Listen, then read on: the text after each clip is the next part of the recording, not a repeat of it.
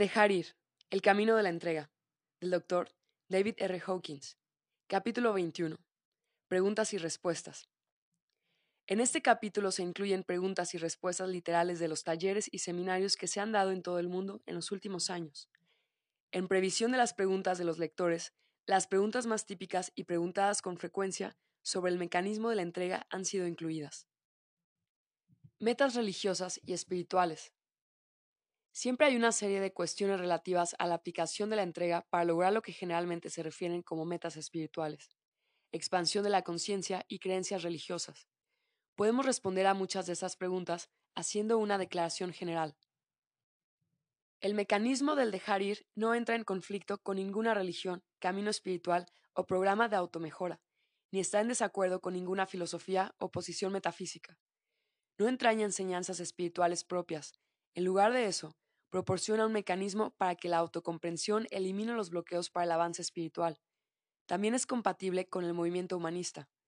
Todos los caminos espirituales y religiones enfatizan la necesidad de expandir nuestra capacidad para amar, y esto es esencialmente de lo que trata todo el proceso de la entrega. Al eliminar los bloqueos hacia el amor, la capacidad para amar al yo, a los demás y a Dios se expande. La entrega también facilita las enseñanzas básicas de todas las grandes religiones del mundo. El objetivo esencial de estas enseñanzas es entregar el pequeño yo, comúnmente llamado ego. La técnica del dejar ir facilita el objetivo de disolver el pequeño yo mediante el sencillo proceso interior de la entrega.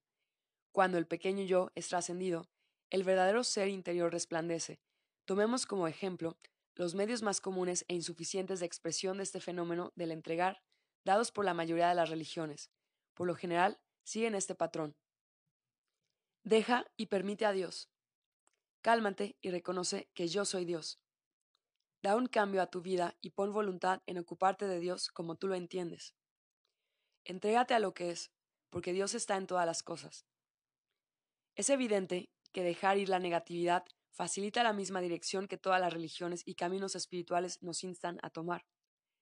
El proceso del dejar ir se ocupa principalmente de los sentimientos, y hemos visto que los sentimientos tienen un profundo efecto en nuestros pensamientos y sistemas de creencias. La experiencia de la mayoría de las personas que utilizan el mecanismo de la entrega es que facilita sus metas espirituales y religiosas. Aquellos que conscientemente no tienen ninguna meta religiosa o espiritual han remarcado que facilita su capacidad de amar, lo que aumenta considerablemente su felicidad y bienestar.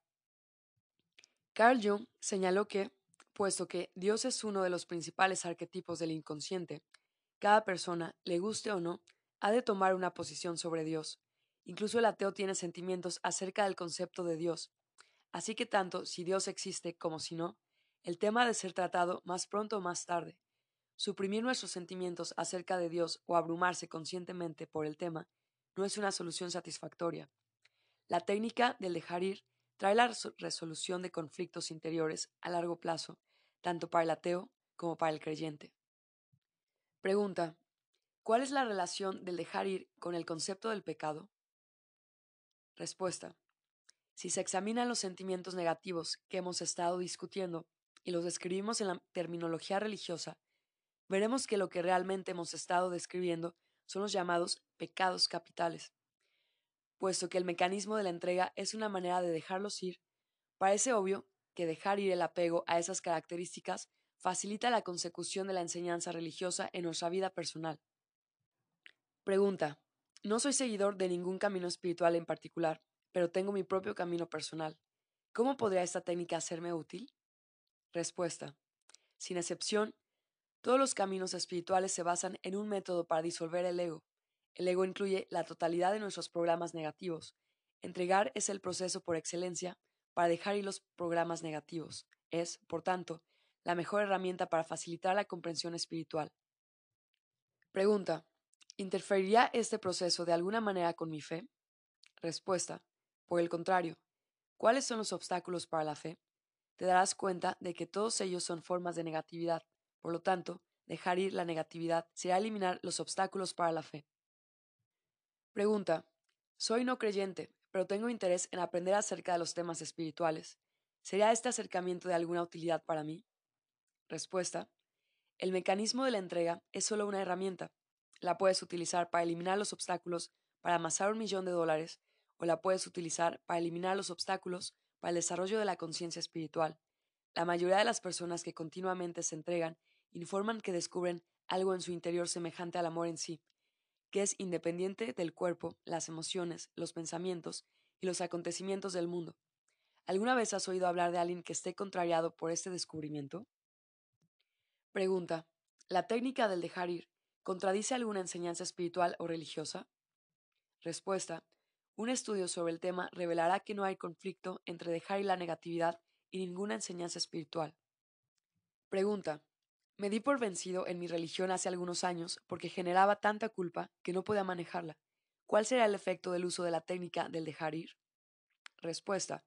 En las observaciones clínicas de los últimos años, la culpa aparece como la razón más frecuente por la que las personas renuncian a su religión. Esto es debido a que las metas parecen inalcanzables. Pregúntate a ti mismo lo que ha hecho que estas metas parezcan inalcanzables. Siempre será por la disparidad entre lo que enseñan que debería ser y la comparación con lo que percibes que son realmente. En lugar de sentirte culpable, trata de dejar todos los sentimientos negativos que surjan y espera y ve por ti mismo que el cambio de actitudes pueda ocurrir. Una vez más, el dejar ir es una herramienta. Puede ser utilizada para facilitar tus objetivos en cualquier área de la vida. Como la uses depende de ti. Un buen lugar para empezar es dejar toda la culpa, ya que fomenta un ambiente emocional para el sufrimiento y la enfermedad. Meditación y técnicas interiores. Pregunta. ¿De qué manera el dejar ir y la entrega se correlacionan con las diferentes técnicas de meditación? Respuesta. Casi todas las técnicas de meditación tienen como objetivo el aquietamiento de la mente. Esta es la base de la máxima del libro de los Salmos. Estad quietos y conoced que yo soy Dios. Como la mayoría de los meditadores han descubierto, Lograr el silencio de la mente es el principal problema de la propia meditación. Esto se debe a que los sentimientos constantemente suprimidos producen pensamientos, los cuales son las principales distracciones durante la meditación. Reconocer y soltar la energía detrás de estos sentimientos suprimidos, por tanto, facilita el objetivo de la meditación. Cuando la sensación detrás de la línea de pensamiento es localizada y entregada, entonces todo ese tren de pensamientos al instante se detiene. Con la entrega constante, es posible alcanzar un estado extremadamente silente de la mente. Esto se puede lograr a medida que uno realiza las propias actividades diarias, y así en gran medida expandir la capacidad para meditar. La mayoría de las técnicas meditativas se limitan a un número determinado de minutos o de horas durante el día. Es posible, mediante la entrega constante, alcanzar estados elevados de conciencia. Pregunta. No sigo un camino espiritual, pero hago afirmaciones y visualizaciones ¿La técnica del dejar ir es de utilidad para mí? Respuesta. El dejar ir facilita en gran medida el poder de las afirmaciones. Una afirmación es una declaración positiva. Su poder está limitado por el hecho de que, ya sea consciente o inconscientemente, tenemos múltiples programas negativos que están diciendo justo lo contrario a la afirmación. Puedes descubrir esto por ti mismo al darte cuenta de que, a medida que escribes las afirmaciones, viene a tu mente, sí, pero, son los sí peros que limitan el poder de la afirmación y reducen su eficacia. Si entrega los obstáculos a la afirmación, te darás cuenta de un rápido incremento de su eficacia. Psicoterapia. Pregunta. Estoy psicoanalizándome. ¿La técnica del dejar ir me ayudaría o entraría en conflicto con mi análisis, que cada vez es más caro? Respuesta. Los terapeutas que han estudiado la técnica están de acuerdo con ella. Muchos psiquiatras, psicólogos y terapeutas la han aprendido y la utilizan en sus prácticas. Hasta ahora, solo hemos escuchado evaluaciones positivas de los resultados al 100%, debido al denominado trabajo de cierre. Se facilita la capacidad del paciente para dejar la negatividad las autolimitaciones, lo que permite que la terapia avance mucho más rápidamente. Los psicoterapeutas, por ellos mismos, han descubierto que el dejar ir ha facilitado enormemente la comprensión de sus pacientes y la resolución de la contratransferencia. Si los terapeutas saben cómo reconocer y dejar los sentimientos negativos, pueden luego evitar el desarrollo de muchas enfermedades relacionadas con el estrés durante el curso de su práctica. Por lo tanto, se considera la técnica de ayuda para la psicoterapia, aumentando su eficacia y la satisfacción de su resultado. Pregunta. Estoy en un grupo de psicoterapia. ¿Cómo funcionaría este trabajo con el mecanismo de la entrega? Respuesta. Justo igual que con la psicoterapia individual. la capacidad de entregar los propios sentimientos interiores negativos facilita enormemente el trabajo en grupo. Pregunta. Soy un analista junguiano. ¿Encajaría este enfoque con mi trabajo? Respuesta. A través de la entrega, podemos liberarnos del estar en el efecto de los arquetipos. Los arquetipos son evidentemente una colección de creencias y sentimientos y son, por tanto, programas como cualquiera de los demás. El individuo que utiliza el mecanismo de la entrega deja que las creencias y los sentimientos programados tengan poder de elección sobre los patrones arquetípicos, en lugar de inconscientemente estar a merced de ellos. Alcoholismo y adicción a las drogas. Pregunta. Soy miembro de Alcohólicos Anónimos, AA, y me gustaría saber si otros miembros de AA se han beneficiado de esta técnica. Respuesta. La experiencia común es que la técnica del dejar ir facilita enormemente el trabajo de los 12 pasos de Alcohólicos Anónimos, especialmente el tercer paso. El estado del tercer paso, tomamos la decisión de entregar nuestra voluntad y nuestras vidas al cuidado de Dios tal como nosotros le concebimos. Este paso es muy frustrante para mucha gente en AA, porque no hay una manera para hacerlo, así que, ¿cómo dar un giro a nuestra voluntad y a nuestra vida hacia el cuidado de Dios o de un poder superior? Si nos fijamos en la voluntad, veremos que es deseo. Este deseo está conectado a los apegos. El mecanismo de la entrega, por tanto, facilita liberarse de los apegos y es casi igual al tercer paso en su intención. Entregarse a Dios significa dejar de lado la propia obstinación. La obstinación es el propio ego. Es impulsiva, una compulsión debida a un apego. Este puede ser debilitado y menguado por el proceso de la entrega. El beber es también una escapatoria del dolor de los sentimientos negativos. Por tanto, liberarse de los sentimientos negativos disminuye la necesidad psicológica de escapar de esa forma en particular. Esto se aplica también a las demás drogas, las cuales son todas intentos de reemplazar una sensación inferior por una sensación superior. La técnica del dejar ir no reemplaza la necesidad de los grupos de autoayuda o de los alcohólicos anónimos. Sin embargo, facilita en gran medida el éxito de los programas de recuperación y ciertamente es compatible con todos los grupos de anónimos que se basan uniformemente en los 12 pasos. Relaciones. Pregunta. He estado en un camino espiritual durante muchos años y no entiendo por qué todavía experimento emociones negativas. Respuesta. Existe la común ilusión de que el espiritualmente evolucionado, que ama a la gente, no tiene ninguna negatividad, como si ya fueran angelicales. Les molesta tener todavía sentimientos negativos y que luego agravan con su propia culpa y frustración. Deben darse cuenta de que los sentimientos son transitorios, mientras que la intención de evolucionar permanece constante. Dejad de sentiros culpables por seguir siendo solo un ser humano ordinario, a pesar de vuestras ambiciones angelicales. Tened compasión hacia vuestra innata humanidad, su sistema nervioso, y la función cerebral que la acompaña permitirá una mayor ecuanimidad. Las ambiciones celestiales no necesariamente nos hacen ángeles. Pregunta. Tengo un compañero de trabajo que no cumple sus tareas. Cada vez que lo veo, me siento resentido, y luego me siento culpable por resentirme. ¿Por dónde empezaría la técnica del dejar ir en esa situación? Respuesta. Dándonos cuenta y aceptando cuáles son nuestros sentimientos acerca de la situación, y después procederíamos a clarificarlos por su prioridad en lugar de darnos el gusto de la emotividad. En el lugar de trabajo, muchas personas piensan que deben suprimir sus sentimientos de resentimiento. Sin embargo, este enfoque no gestiona el problema y las tensiones se pudrirán. Con la técnica del dejar ir, te diriges al interior de ti mismo y reconoces los sentimientos negativos a medida que surgen. Déjalos aflorar sin suprimirlos ni airearlos.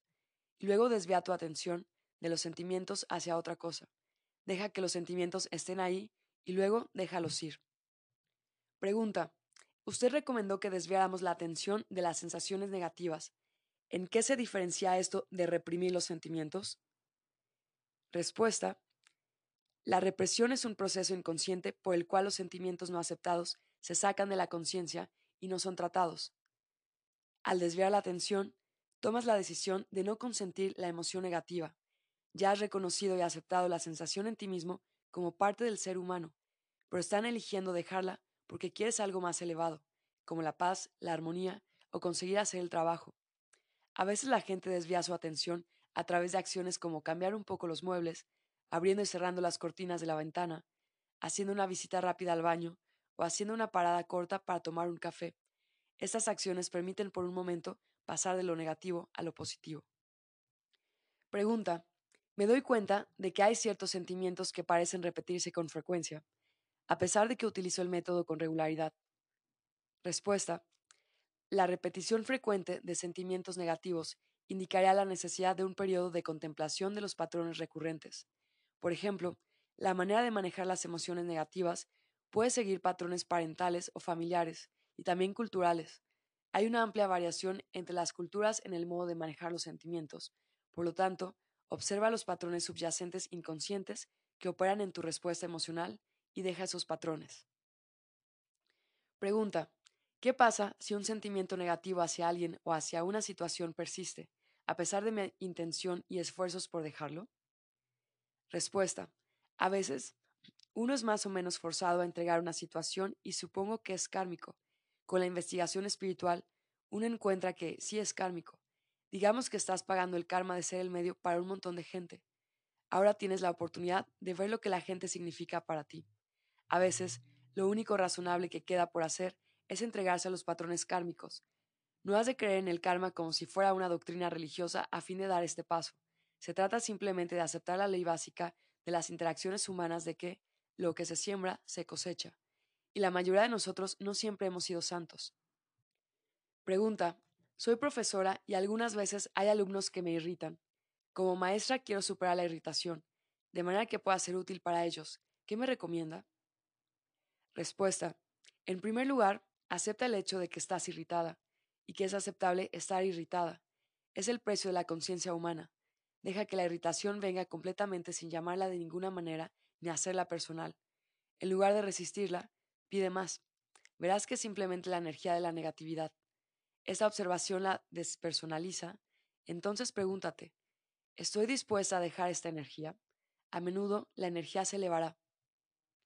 Pregunta, ¿tengo un buen matrimonio? pero hay momentos de enfado, frustración y desacuerdo. ¿Cómo hacer frente al sentimiento de frustración y enfado hacia mi esposo? Respuesta. Ya hemos dicho que es aceptable estar molesto. Es parte del ser humano. Lo que haces es familiarizarte con lo que la otra persona está procesando y su estilo de expresión. Hay a menudo diferentes actitudes y preferencias. Son muy comunes las diferencias sobre las preferencias de la temperatura ambiente de la habitación, el ajuste del volumen y cómo gastar el dinero.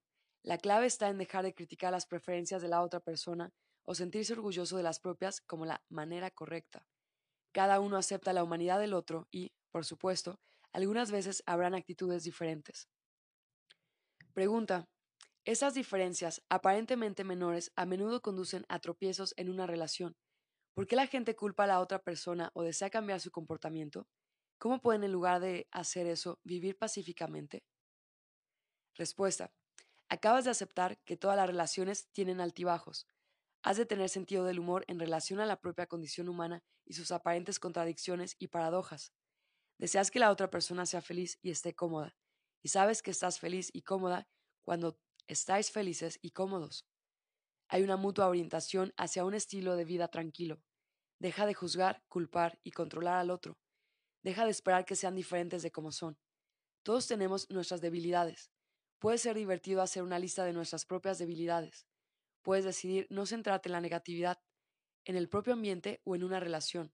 La gente puede tolerar las tensiones y diferencias durante periodos de tiempo variables, y a diferentes edades puedes tolerar más o menos las cosas. Pregunta, ¿qué pasa con las emociones negativas que surgen de los padres cuando tratan con sus hijos? Respuesta, la tolerancia del comportamiento de los niños varía según el contexto cultural, el género, la edad, los puntos de vista morales y otros factores. Ponte al día sobre las cosas que en la guardería no toleran en absoluto. Es común que los padres hayan de dejar expectativas sobre sus hijos. ¿Es que le gusta a un músico experto tener un hijo sin ninguna habilidad o inclinación musical? Las expectativas son sutiles presiones sobre la otra persona, que luego se resistirán inconscientemente. Como padre, quieres renunciar a las expectativas y favoritismos personales. Si eres un experto en el billar, ¿puedes dejar de estar decepcionado si tu hijo hace pésimamente las pruebas? Otro problema común es la sobreprotección. A veces un padre confunde amar a su hijo mayor con rescatarle de todas las dificultades. A una cierta edad, a veces el amor significa amor con firmeza, es decir, dejar al niño encontrar su propio camino para salir del lío en que se metió para que tenga la oportunidad de descubrir sus propios recursos internos. Pregunta. Si dejo demasiado la culpa, ¿no derivará la técnica en promiscuidad? Respuesta. Al contrario, la promiscuidad se basa en la baja autoestima, la explotación y la falta de amor. Al dejar ir la negatividad y el egoísmo, te preocupas por los demás, intensificas el placer de su compañía y una mayor autoestima cambia la perspectiva de las relaciones. La capacidad para amar aumenta rápidamente. Gran parte de la promiscuidad es un intento de superar los miedos inconscientes y buscar consuelo. Todo esto puede ser dejado y así ocupar su lugar en relaciones más maduras. Pregunta. He estado acudiendo a una terapia sexual que se basa en el reentrenamiento del comportamiento. ¿Será compatible? Respuesta. No hay ninguna incompatibilidad. El reentrenamiento conductual es un intento de sustituir los programas negativos por otros positivos. En esencia, es sustituir el no puedo por el puedo. Esto es de lo que se trata esta técnica del dejar ir. Pregunta. ¿La técnica del dejar ir cura la impotencia o la frigidez? Respuesta. No es una cura para todo, es una técnica de autoinvestigación que rápidamente abre la conciencia a los sentimientos, pensamientos y creencias interiores.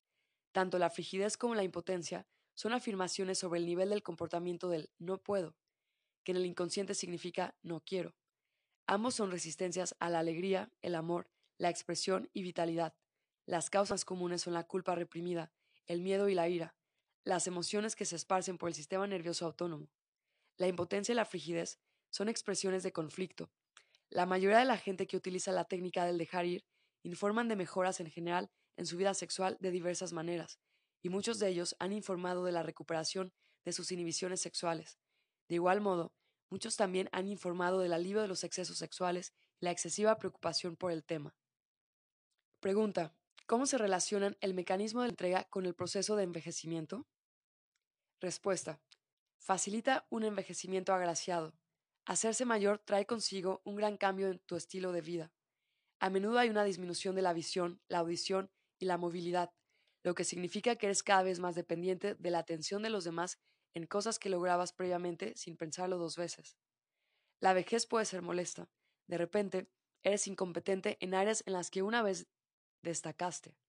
A medida que dejas ir el sentirte molesto, sin embargo, ves que las incapacidades de los mayores tienen un propósito. Consiguen prepararte para dejar el mundo.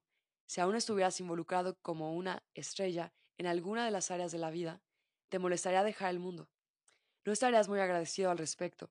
A medida que te debilitas, te dan tiempo para adaptarte y acostumbrarte al hecho de que partirás, y cualquier trabajo espiritual que desees haber completado con el tiempo lo dejarás aquí. Cuando te entregas al proceso del envejecimiento, simplemente como parte de la condición humana, llegas a estar en paz con él, te vuelves más cariñoso y agradecido por el amor de los demás y cuidar de ti. Cuanto más te conviertes en amor, más ves que todo el mundo está tratando de ser útil para ti, y es el amor lo que les permite ser útiles para ti.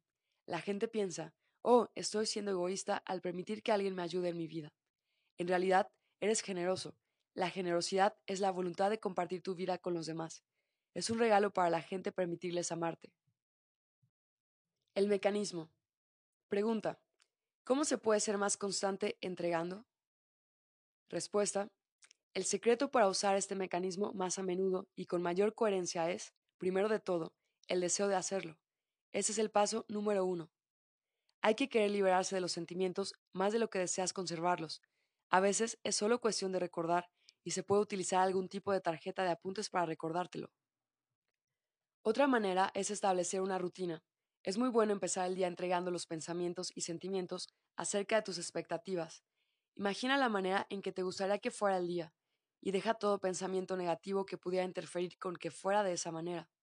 Después, al final del día, siéntate y entrega cualquier cosa que ocurriera durante el transcurso del día y que pasaras por alto o no tuvieras tiempo para prestarle atención. Esto se llama limpieza, y la mayoría de las personas encuentran que duermen mejor. Otra manera de hacerlo es llevar un cuaderno donde anotar tus éxitos. Es posible menospreciar la meta de la entrega constante y seguir manteniéndola activa gracias a los resultados. Otra manera es dejar tu resistencia a entregar y, al empezar el día, reafirmar tu intención de dejar toda negatividad ese día. También reafirmamos que somos libres de no entregar. Después de todo, es totalmente una cuestión de elección. Deja cualquier sentimiento de obligación al respecto. No hay ningún debería. Pregunta. ¿Cuál cree que es la causa más frecuente de nuestra resistencia a entregar? Respuesta. Creemos que de alguna manera, si nos aferramos a ese sentimiento, conseguiremos lo que queremos. Si nos quedamos atascados en un sentimiento, es útil examinar la cuestión de lo que pensamos que hemos logrado aferrándonos a él. Encontraremos casi siempre que tenemos la fantasía de tener algún efecto sobre la otra persona y cambiar su comportamiento o sus actitudes hacia nosotros. Si dejamos eso, estaremos dispuestos a dejar de lado el sentimiento. Pregunta. Si me entrego todo el tiempo, ¿no me acabo volviendo pasivo? Respuesta. Al contrario, la entrega despeja el camino para una acción eficaz. La pasividad es a menudo debida a la inhibición y la incapacidad de ver maneras alternativas de manejar una situación. Por ejemplo, si alguien dijera, en la conferencia me enfadé tanto que me quedé, me quedé allí sentado sin decir nada, ahora está bastante claro cuál es el problema. El no decir nada se debía a la ira y a la representación de la persona de que la única respuesta emocional que podría tener era la ira. Dado que ésta no sería apropiada en una situación de negocios, no dijo nada. Si se hubiera dejado la ira, la persona podría haber sido confidencialmente asertiva y manifestar su opinión en lugar de sudar frío. Pregunta. En terapia he aprendido cómo expresar ira y creo que es una cosa muy útil. ¿Tengo que renunciar a ello? Respuesta. Si nos fijamos en la ira, verás que su base es casi siempre el miedo. Nos enfurecemos porque nos han amenazado. La amenaza despierta el miedo. El miedo significa que nos sentimos en desigualdad ante la situación. La ira es biológicamente como un acrecentamiento para intimidar a nuestro oponente. La ira proviene de la debilidad y no de la fortaleza. La persona que se ha entregado, por tanto, confía en la fortaleza y no en la debilidad. La persona que se ha entregado no tiene que echar mano de la ira para manejar una situación. Además, la ira no puede ser considerada. Tiene muchos efectos destructivos. Por ejemplo, te domina a ti en vez de ser tú quien la domine a ella. Una persona totalmente entregada es libre de elegir expresar su ira si lo desea, pero lo hace por decisión propia y no por necesidad. La ira, especialmente la ira crónica, tiene efectos perjudiciales sobre los órganos del cuerpo, y la investigación en medicina psicosomática ha indicado que la ira reprimida se asocia con hipertensión, artritis y una variedad de otras enfermedades. Pregunta. Usted mencionó que la entrega es un mecanismo psicológico natural de la mente. Si esto es así, ¿cómo es que tenemos que aprender a hacerlo? Respuesta. Si bien es cierto que la entrega o el dejar ir es un mecanismo natural de la mente, Debemos recordar que la mente tiene múltiples conflictos en sus motivaciones. Mientras que a una parte de tu mente le gustaría liberarse de la tensión de un sentimiento, la otra parte de tu mente está programada para creer que aferrándose a ese sentimiento, de alguna manera por arte de magia, logrará algún fin deseado. A menos que uno esté consciente, al tanto y haya dominado la técnica, los conflictos de la mente le invalidarán y le dominarán. Básicamente, la técnica del dejar ir te da el poder de elección sobre las tendencias de la mente. En lugar de estar en su efecto, la mente está ahora bajo nuestro dominio, abre las puertas hacia la libertad y la capacidad de la libre elección. Pregunta. Tengo dificultades con la aceptación. ¿Qué me recomienda? Respuesta. Desvía tu atención a lo que es realmente esencial. Por experiencia, algunos días llueve, algunos días hace sol, y algunos días está nublado. No se puede cambiar la lluvia, pero puedes ponerte una gabardina. Puedes ser realista y tomar los pasos necesarios para permanecer seco. Hay muchos aspectos de la vida que no puedes cambiar, pero puedes dejar que tus expectativas o necesidades sean diferentes a como son. Con la observación, por ejemplo, te darás cuenta de que siempre hay una guerra en algún lugar del mundo, así que para estar en paz es necesario aceptar que hacer la guerra es parte de la naturaleza humana y así ha sido a lo largo de toda la historia registrada. La humanidad ha estado en guerra 97% del tiempo. Pregunta, me doy cuenta de que el miedo y la inseguridad me han impulsado durante toda mi vida, pero parece que esos impulsos han contado en mi éxito económico. Si aprendo cómo entregar, ¿afectará negativamente mis ingresos? Respuesta. Cuando una motivación menor ha sido abandonada, la mente automáticamente la sustituye por un sentimiento más elevado y una motivación mayor. ¿Qué hay de malo en disfrutar de ganarse la vida en lugar de estar impulsados por el miedo? La misma actividad continuará, pero ahora desde un espacio placentero y comenzará a traer muchas recompensas que no serán solo las económicas. Pregunta. ¿Sin culpa, la gente no se comportaría mal? Respuesta. Al igual que en una respuesta anterior, la preocupación por amar a los demás reemplaza la inhibición debida a la culpa. Cuanto más cariñosos nos volvemos, más inofensivos nos volvemos para los demás y para la sociedad en general. Cuando estás amorosamente preocupado por el bienestar de los demás, tu propio bienestar será atendido y cubierto. Pregunta. Tengo mala memoria. ¿Cree que podría aprender esta técnica? Respuesta. No hay nada que memorizar en el aprendizaje de esta técnica. Es simplemente una manera de dejar ir.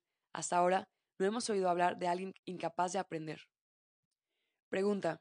A veces pienso que estoy dejando ir y, a veces no estoy seguro. Estoy confundido. ¿Cuál es el problema?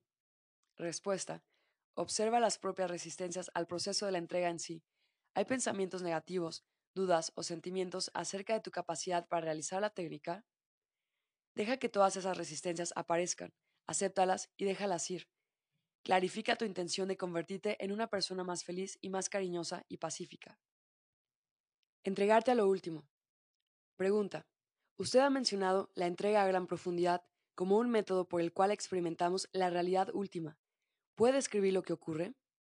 Respuesta. Podríamos llamarlo la recta final.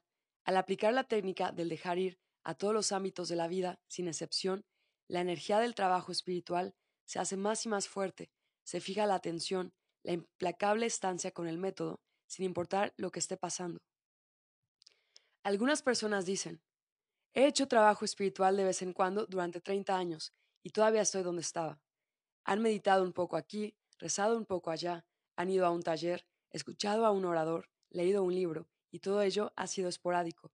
Todo eso es correcto. Estás ocupado en el mundo y acumulas datos que sabes que vas a utilizar en un momento posterior, pero luego llega un momento en el que lo que tiene significado es hacer práctico lo que se está haciendo, sin excepción, en todo momento. La devoción a la verdad se vuelve abrumadora. No es lo que te está impulsando, estás siendo inspirado por tu propio destino, es por tu propio compromiso kármico, por lo que has elegido el destino último. En ese momento, digamos que utilizas la técnica de la entrega. Esto significa entregar y dejarlo todo en el momento en que surge, Ello ocurre a 1 sobre 10.000 partes de un segundo. Llega, alcanza su pico y luego se va. De manera que cada sentimiento, cada pensamiento, cada deseo, lo dejas ir hasta la cima, y eso se vuelve continuo sin parar. Como se mencionó anteriormente, recuerdo dejar ir un apego intenso en 11 días, sentado y sin hacer nada más que dejar ir ese apego. Cada pensamiento, cada sentimiento, cada recuerdo, todo lo relacionado con él, a medida que surgía, era entregado.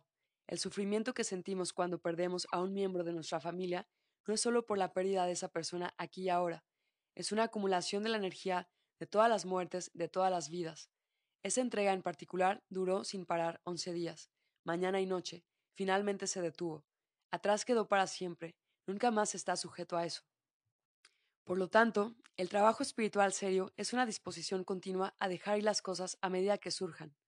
Es la voluntad de entregar el querer controlarlo todo a medida que surge, la voluntad de entregar el querer cambiarlo, y el hacerlo a nuestra manera, muy a menudo habrán ilusiones sobre la naturaleza de la realidad que también han de dejarse ir.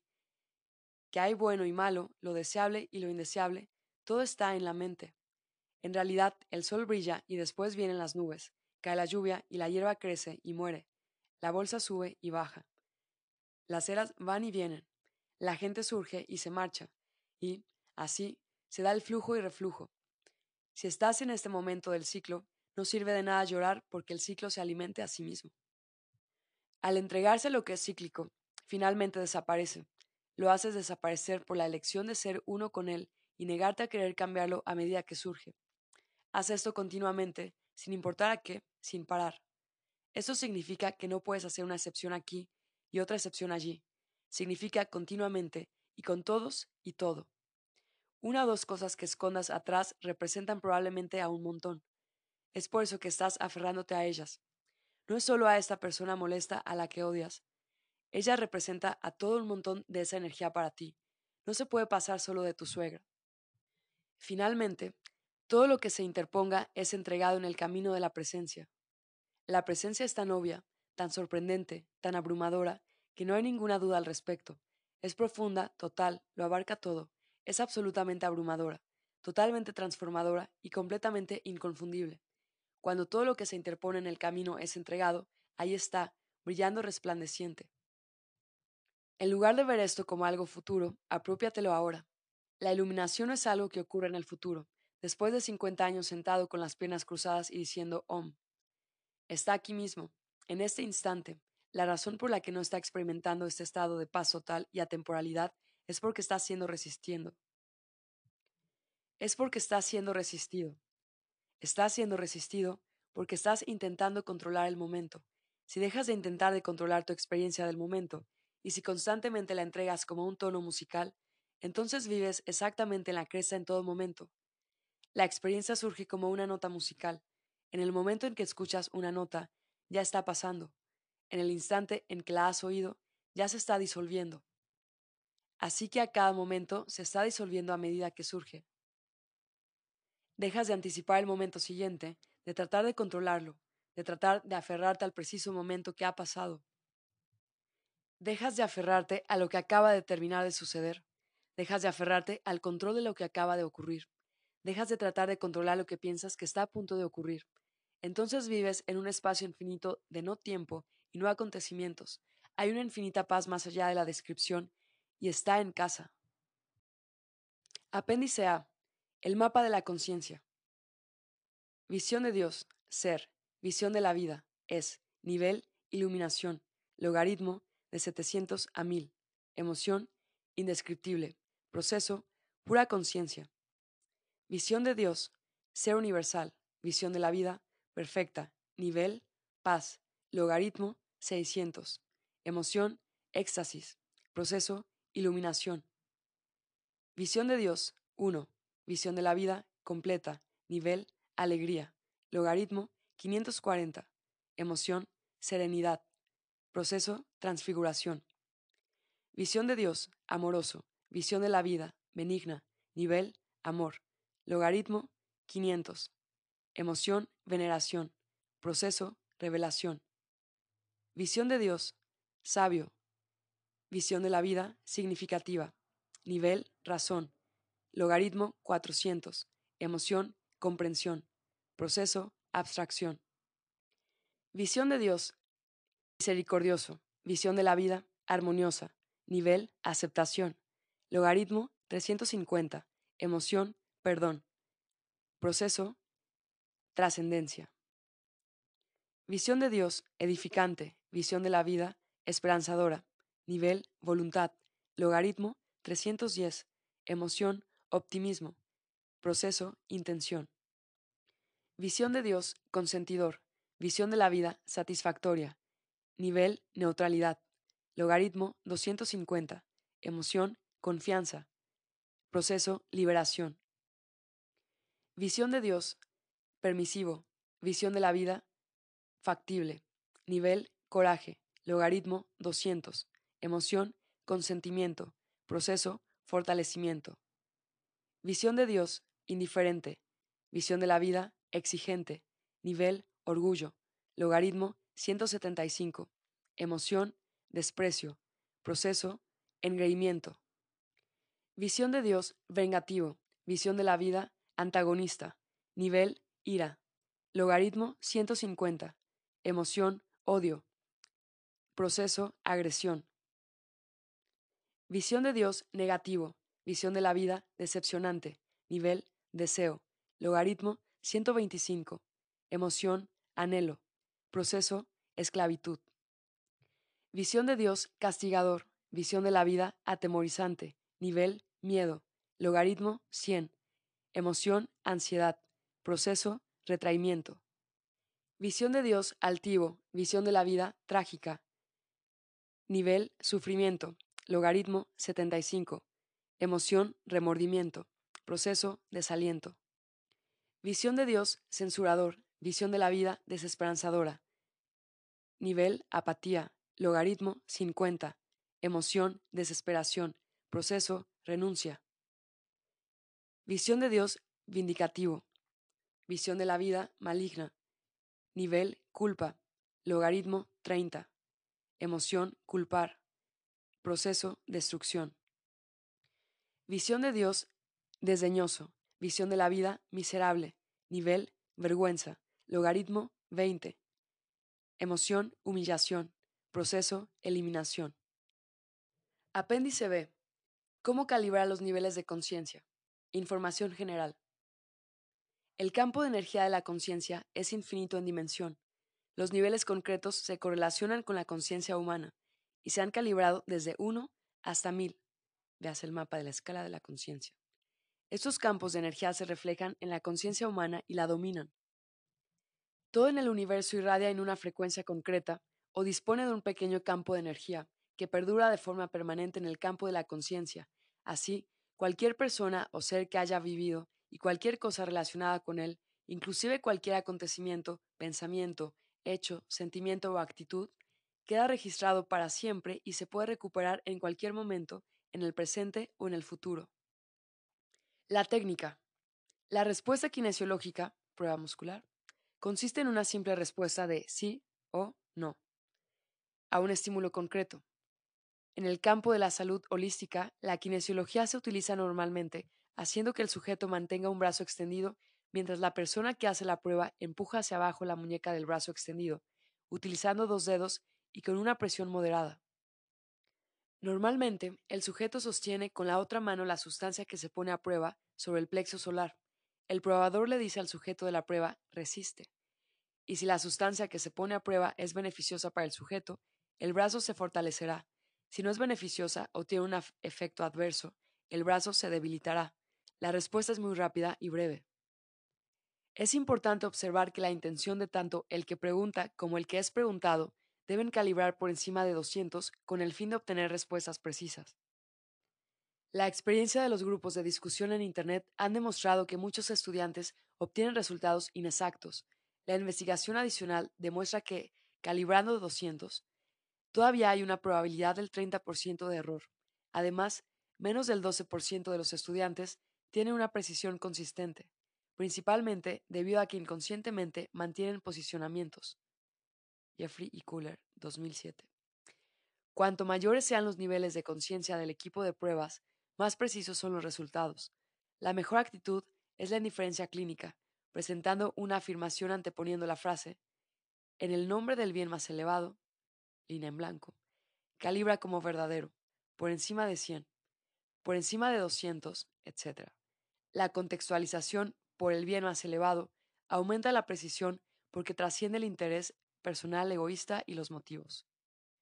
Durante muchos años se pensó que la prueba era una respuesta local del sistema de acupuntura o del sistema inmunitario del cuerpo. Sin embargo, en investigaciones posteriores se ha demostrado que la respuesta no era en modo alguno una respuesta local del organismo, sino una respuesta general de la misma conciencia a una sustancia o una afirmación. Lo que es verdadero, beneficioso o promueve la vida da una respuesta positiva que proviene del campo impersonal de la conciencia, que está presente en todo ser vivo. Esta respuesta positiva viene indicada por el fortalecimiento de la musculatura del cuerpo. También se da una respuesta pupilar asociada. Los ojos se dilatan con la falsedad y se contraen a la verdad y también alteraciones en la función cerebral como reveló la resonancia magnética. Por conveniencia, el músculo deltoides es normalmente el mejor para ser utilizado como un músculo indicador. Sin embargo, cualquiera de los músculos del cuerpo pueden ser utilizados. Antes de que una pregunta, en forma de afirmación, sea presentada, es necesario recibir permiso, es decir, plantear tengo permiso para preguntar acerca de lo que tengo en mi mente. Sí, no. O esa calibración sirve al bien más elevado. Si una afirmación es falsa o la sustancia es injuriosa, los músculos se debilitarán rápidamente en respuesta a la orden resiste. Esto indica que el estímulo es negativo, no verdad, contrario a la vida, o la respuesta es no. La respuesta es rápida y de breve duración. Luego, el cuerpo se recuperará rápidamente y volverá a la tensión muscular normal. Hay tres formas de hacer la prueba, la que se utiliza en investigación y también la más utilizada en general requiere de dos personas, el probador y el sujeto de prueba. Es preferible un ambiente tranquilo, sin música de fondo. El sujeto de prueba cierra los ojos. El probador debe formular la pregunta que se debe preguntar en forma de afirmación. La afirmación puede ser entonces contestada sí o no por la respuesta muscular.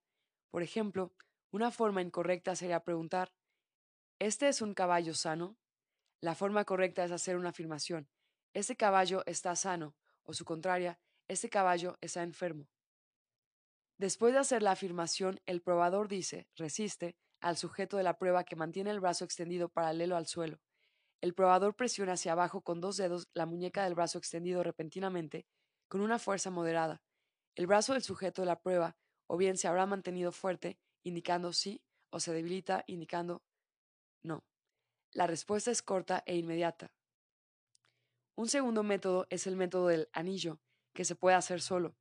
El pulgar y el dedo medio de la misma mano se sujetaba con fuerza haciendo una O, y el índice de la mano opuesta se utiliza como gancho para tratar de separarlos. Hay una diferencia notable de fuerza entre un sí y un no. Rose 2001. El tercer método es el más simple, sin embargo, al igual que los otros, requiere de algo de práctica. Basta con levantar un objeto pesado, como un gran diccionario o simplemente un par de ladrillos, desde la mesa hasta la altura de la cintura, Mantén en la mente una imagen o afirmación verdadera a calibrar y entonces levántalo. Por contraste, después, mantén en mente lo que se sabe que es falso. Nota la facilidad de levantar la carga cuando la verdad se mantiene en la mente y el mayor esfuerzo necesario para levantarla cuando el asunto es falso, no verdad. Los resultados se pueden verificar utilizando los otros dos métodos. Calibración de los niveles específicos.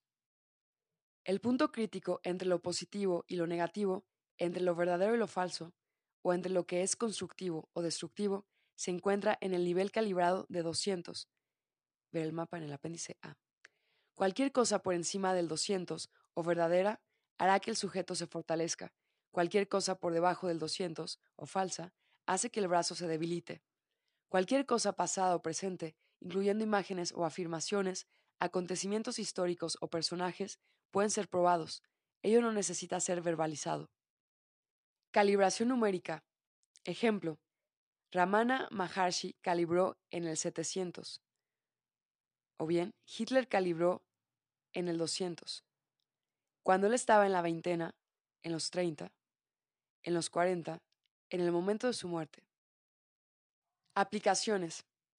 La prueba muscular no puede utilizarse para predecir el futuro. Por lo demás, no existen límites acerca de lo que se puede preguntar. La conciencia no tiene límites en el tiempo ni el espacio. Sin embargo, el permiso puede ser denegado. Se pueden hacer preguntas acerca de cualquier acontecimiento actual o histórico. Las respuestas son impersonales y no dependen del sistema de creencias del probador o del sujeto de la prueba. Por ejemplo, el protoplasma retrocede ante los estímulos nocivos y la carne sangra. Esas son cualidades de estos elementos de prueba, y son impersonales. La conciencia verdaderamente conoce únicamente lo verdadero, porque solo lo verdadero tiene existencia real. No responde ante lo falso, porque lo falso no existe en realidad. Tampoco responderá con precisión a cuestiones no íntegras o egoístas. Hablando con precisión, la respuesta de la prueba es una respuesta de activación o simplemente no activación. Como un interruptor eléctrico, decimos que está encendido si hay electricidad, y cuando utilizamos el término apagado, Estamos únicamente indicando que no hay electricidad. En realidad, no existe la cualidad del apagado. Es esta una afirmación sutil pero crucial para comprender la naturaleza de la conciencia. La conciencia es capaz de reconocer solamente la verdad y simplemente no responder a la falsedad. De forma parecida, un espejo reflejará una imagen solo si hay un objeto que reflejar. Si no hay ningún objeto delante del espejo, no habrá imagen reflejada. Para calibrar un nivel, los niveles calibrados lo son en relación a una escala de referencia concreta. Para llegar a las mismas cifras que las referidas en la literatura del autor, se debe hacer referencia a esta tabla del apéndice A o hacer una afirmación del tipo en una escala de la conciencia humana del 1 al 1000, donde el 600 indica la iluminación, esto, línea en blanco, calibra por encima de, línea en blanco, cierto número, o en una escala de la conciencia humana donde 200 es el nivel de verdad y 500 es el nivel del amor, esta afirmación se calibra por encima de línea en blanco, un número concreto. Información general. Normalmente, la gente quiere diferenciar la verdad de la falsedad. Por tanto, la afirmación debe hacerse del modo más concreto posible. Evite utilizar términos generales a aplicar como un buen empleo, Bueno, ¿en qué sentido?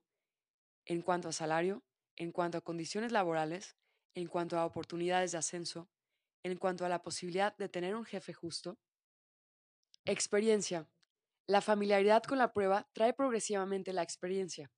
Las preguntas correctas se van haciendo cada vez más y pueden volverse casi extrañamente precisas. Si el mismo probador y el sujeto de la prueba trabajan juntos durante cierto tiempo, uno de ellos o ambos desarrollarán una sorprendente precisión y una asombrosa capacidad para determinar las preguntas concretas a realizar, aun cuando el sujeto no sepa nada en absoluto sobre ellas. Por ejemplo, el probador ha perdido un objeto y empieza diciendo, lo dejé en la oficina. Respuesta, no. Lo dejé en el automóvil. Respuesta, no. Y, de repente, el sujeto de la prueba casi ve el objeto y dice, pregunta, en la parte de atrás de la puerta del baño, el sujeto de la prueba dice, el objeto está colgado en la parte trasera de la puerta del baño. Respuesta, sí. En este caso real, el sujeto de la prueba ni siquiera sabía que el probador había parado a poner gasolina y se había dejado la chaqueta en los aseos de la estación del servicio. Cualquier información puede ser obtenida acerca de cualquier cosa en cualquier lugar actual o pasado, o en cualquier espacio, dependiendo de recibir el permiso previo. Algunas veces obtienes un no, quizás por razones kármicas u otras razones desconocidas. Por verificación cruzada, se puede confirmar fácilmente la precisión de la información. Para cualquiera que aprende la técnica, más información está disponible instantáneamente que la que se conserva en todos los ordenadores y las bibliotecas del mundo. Las posibilidades son, por tanto, obviamente ilimitadas y las perspectivas impresionantes. Limitaciones. La prueba es precisa solo si los propios sujetos de la prueba calibran por encima de 200 y la intención del uso de la prueba es íntegra y también calibra por encima de 200. El requisito es la objetiva, no implicación, y la orientación con la verdad en lugar de la opinión subjetiva. Por lo tanto, tratar de probar que tienes razón niega la precisión. A veces las parejas casadas, por razones que aún no hemos descubierto, son incapaces de utilizarla uno con otro como sujetos de prueba y han de encontrar una tercera persona para ser pareja en la prueba. Un sujeto de prueba adecuado es una persona cuyo brazo está fuerte cuando un objeto o persona amada se mantiene en su mente y se debilita si lo que mantiene es negativo, miedo, odio, culpa, etc. Si mantiene en su mente, por ejemplo, Winston Churchill se fortalece y Bin Laden se debilita.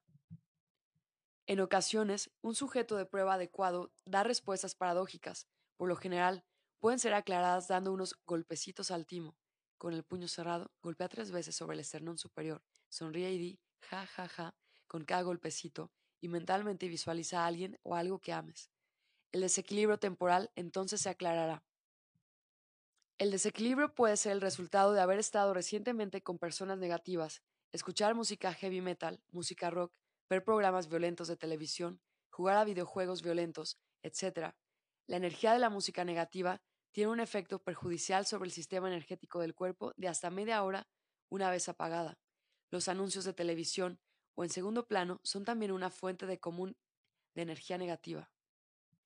Como se señaló anteriormente, este método de discernir la verdad de la falsedad y los niveles calibrados de la verdad tiene estrictos requisitos. Debido a las limitaciones, se suministran niveles calibrados como referencia disponible en los libros anteriores y extensamente en La verdad contra la falsedad. Explicación. La prueba de fuerza muscular es independiente de las opiniones personales o creencias y es una respuesta impersonal del campo de la conciencia, al igual que el protoplasma es impersonal en sus respuestas. Esto puede ser demostrado por la observación de que las respuestas de la prueba son las mismas si son verbalizadas o mantenidas silenciosamente en mente. De este modo, el sujeto de la prueba no está influenciado por la pregunta, ya que ni siquiera sabe cuál es. Para demostrar esto, hace el siguiente ejercicio. El probador mantiene en mente una imagen desconocida para el sujeto de la prueba y afirma, la imagen que tengo en mi mente es positiva, o verdadera, o calibra por encima de los 200, etc. Aleccionado, el sujeto de la prueba entonces resiste la, la presión para bajar la muñeca. Si el probador mantiene una imagen positiva en la mente, por ejemplo, Abraham Lincoln, Jesús, la Madre Teresa, etc., el músculo del brazo del sujeto de prueba se fortalecerá. Si el probador mantiene una afirmación falsa o una imagen negativa en la mente, por ejemplo, Bin Laden, Hitler, etc., el brazo se debilitará. Puesto que el sujeto de la prueba no sabe lo que el probador ha mantenido en mente, Los resultados no están influenciados por las creencias personales. Descalificación. Tanto el escepticismo, calibrado en 160, como el cinismo y también el ateísmo calibran por debajo de 200, ya que reflejan un prejuicio negativo. Por el contrario, la verdadera investigación requiere de una mente abierta y honestidad desprovista de vanidad intelectual. Los estudios negativos de la metodología de la prueba todos calibran por debajo de 200, por lo general a 160, al igual que los propios investigadores. Que incluso famosos profesores puedan y de hecho calibran por debajo de 200 puede parecer sorprendente para el ciudadano medio. Así, los estudios negativos son, son consecuencia de un sesgo negativo. Por ejemplo, el diseño de la investigación de Francis Crick, que condujo al descubrimiento del patrón del doble hélice del ADN, calibró a 440. Su último diseño de investigación, que pretendía demostrar que la conciencia era solo un producto de la actividad neuronal, calibró a tan solo 135. Era ateo. El fracaso de los investigadores que ellos mismos, o por defectos en el diseño de la investigación, calibran por debajo de 200, todos calibran aproximadamente en 160, confirma la verdad de la propia metodología que ellos supuestamente desaprueban. Ellos deberían obtener resultados negativos, y así lo hacen, lo que, paradójicamente, demuestra la exactitud de la prueba para detectar la diferencia entre la integridad imparcial y no integridad. Cualquier nuevo descubrimiento puede volcar el cesto de manzanas y ser visto como una amenaza para el status quo de los sistemas de creencias imperantes. Esa investigación de la conciencia valida que la realidad espiritual está, por supuesto, ofreciendo resistencia, ya que es en realidad una confrontación directa con el dominio del núcleo narcisista del propio ego, que es innatamente presuntuoso y obstinado. Por debajo del nivel de conciencia 200, la comprensión está limitada por el dominio de la mente inferior, que es capaz de reconocer los hechos, pero aún no es capaz de comprender lo que se entiende por el término verdad. Confunde la respuesta interna con la respuesta externa. Y que la verdad tiene complementos fisiológicos que son diferentes de los de la falsedad. Además, la verdad se intuye como lo demuestra el uso del análisis de voz, el estudio del lenguaje corporal, la respuesta pupilar, los cambios de EEG en el cerebro, las fluctuaciones en la respiración y la presión arterial, la respuesta galvánica de la piel, la radiestesia e incluso la técnica Juna de medición de la distancia a la que el aura irradia el cuerpo. Algunas personas tienen una técnica muy sencilla que utilizan estando de pie y haciendo del cuerpo un péndulo. Caen hacia adelante con la verdad y hacia atrás con la falsedad. Desde una contextualización más avanzada, los principios que prevalecen son que la verdad no puede ser refutada por falsedad más que lo pueda hacer la luz por la oscuridad. Lo no lineal no está sujeto a las limitaciones de lo lineal. La verdad es de un paradigma diferente al de la lógica y por lo tanto no es demostrable.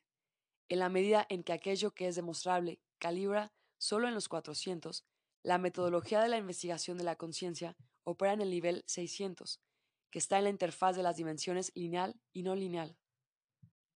Discrepancias. Diferentes calibraciones pueden ser obtenidas con el tiempo o por distintos investigadores por varias razones. 1. Las situaciones, las personas, los políticos, las políticas y las actitudes cambian con el tiempo.